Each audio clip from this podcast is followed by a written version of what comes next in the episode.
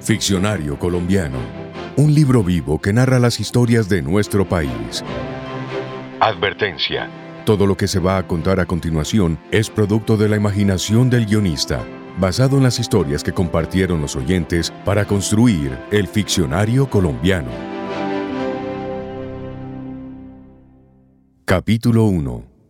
La Madre Monte. Mi familia es de origen campesino, como la de muchos colombianos. Y por eso pasábamos las vacaciones en la casita que mi abuelo construyó entre un bosque de bambús y el cafetal al que le metió mano toda su vida. La casa tenía un patio interior abierto, sin techo, y con piso de cemento. Ahí nos acostábamos por las noches a ver las estrellas y escuchar las historias de espantos y aparecidos que le gustaba contar a mi abuelo. Eran aterradoras. Siempre nos moríamos de miedo.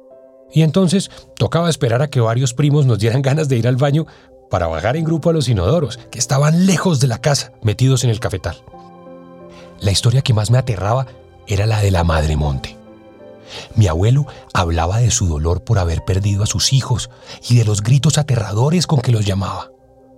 Entonces empezaba a imitar esos gritos, al principio como susurrándolos, pero luego a todo pulmón. Entonces todos empezábamos a gritar del susto y mi abuelo convertía sus gritos en carcajadas y nos mandaba a dormir, porque ya no era hora de que los niños estuvieran despiertos, que todos para las camas. Por supuesto me costaba dormir. Cada sonido que escuchaba me parecía un grito de la Madre Monte, y me imaginaba que entraría al cuarto y me llevaría en reemplazo de uno de sus hijos perdidos. Al final, agotado, terminaba por dormirme. Muchos años después, ya adulto, en un viaje a Honda, en el Tolima, conocí a Manuel, un amigo que me recibió en su casa por unos días. Con él, no recuerdo muy bien por qué, terminamos hablando una noche de nuestros miedos de la infancia y, por supuesto, de la Madre Monte. Fue entonces cuando me contó que cuando era niño, él conoció a un tal Marquitos que lo sabía todo sobre ella. Marquitos, su nombre todavía me resuena en la memoria. ¿Cuánto me habría gustado conocerlo? Marquitos, usted prometió que me iba a contar sobre la Madre Monte. ¿Quién era esa señora? Mi abuelito me contó que hace muchos, muchos, pero muchos años atrás, su abuelito le contó que unos guámbitos no le hicieron caso a su mamá y se fueron jugando por quebrada seca arriba. Y cuando se dieron cuenta, ya estaba muy oscuro. Quisieron regresar, pero se perdieron y solo encontraron un portón enorme, muy viejo y pesado, que se abrió sin que ellos supieran cómo. Ellos entraron buscando dónde pasar la noche y, aterrados por la juguetera que su mamá les iba a dar. Ay, pobrecita la mamá. Ay, ¿y qué pasó entonces? Pues la mamá viendo que se hizo de noche, comenzó a gritar llamándolos, sin saber para dónde habían cogido. Desesperada porque ya era muy de noche y no aparecían, pidió ayuda a los vecinos para ir a buscarlos. Un señor que había escuchado los gritos y llantos de la mujer le dijo, Ya es muy tarde, mi señora. Yo los vi cuando se fueron por quebrada seca. Y a estas horas el monje sin cabeza ya debe haberlos escondido. Mejor que espere hasta mañana. ¿Y los encontró? No, mi hijo. Nunca los encontró, pero los siguió buscando por toda la región, gritando sus nombres día y noche, hasta que se hizo vieja y también después de muerta.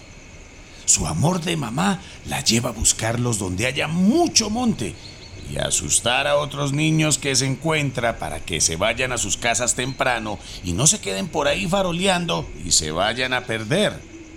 También ataca con piedras y palos a los cazadores porque con sus escopetas pueden herir o matar a sus niños. A los que cortan madera les esconde los machetes y las hachas. A los muchachotes ya grandes que se encuentra pajareando, los enciende a piedra y muchos han salido de guasimales calabrados y casi llorando. Dicen que tiene una cauchera hecha con las tripas y el cuero de un cazador que se atrevió a dispararle. Y, Marquitos, ¿usted dónde sabe todo esto de la Madre Monte? Todo me lo contó mi abuelito. Él también decía que cuando ella se baña, tira al río todas las hojas y bejucos que tiene puestos. Y que por eso el agua se vuelve corrientosa y muy sucia. Además decía mi abuelo que si uno se da cuenta de que eso está pasando, lo mejor es salir corriendo antes de que la madre monte lo encienda uno a caucherazos. ¿Y si uno se cruza con la madre monte, cómo hace para defenderse? Mi abuelito decía que hay que llevar unas pepas de covadonga, un escapulario bendito, ir fumando un chicote de ambalema, que son los mejores, y caminar con un bordón de guayacán. En Lérida dicen que la madremonte que se aparece por allá es muy fuerte y que no perdona, que mata. Acá en Onda solo se sabe que ha descalabrado muchachotes. ¿Sabe una cosa, Manuelito?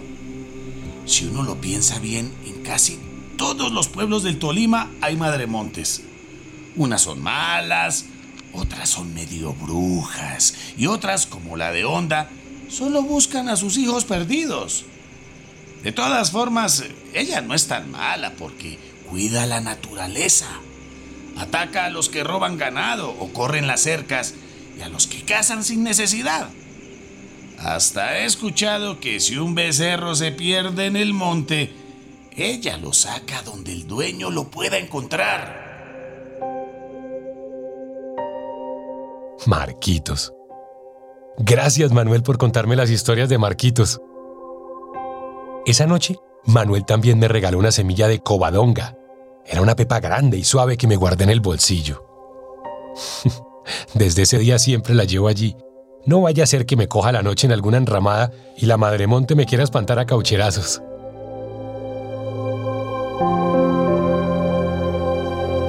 Este episodio del Ficcionario Colombiano fue posible gracias al aporte de Manuel H. Cortés, quien escribió desde Honda, Tolima, y nos contó sus recuerdos de infancia sobre la Madre Monte.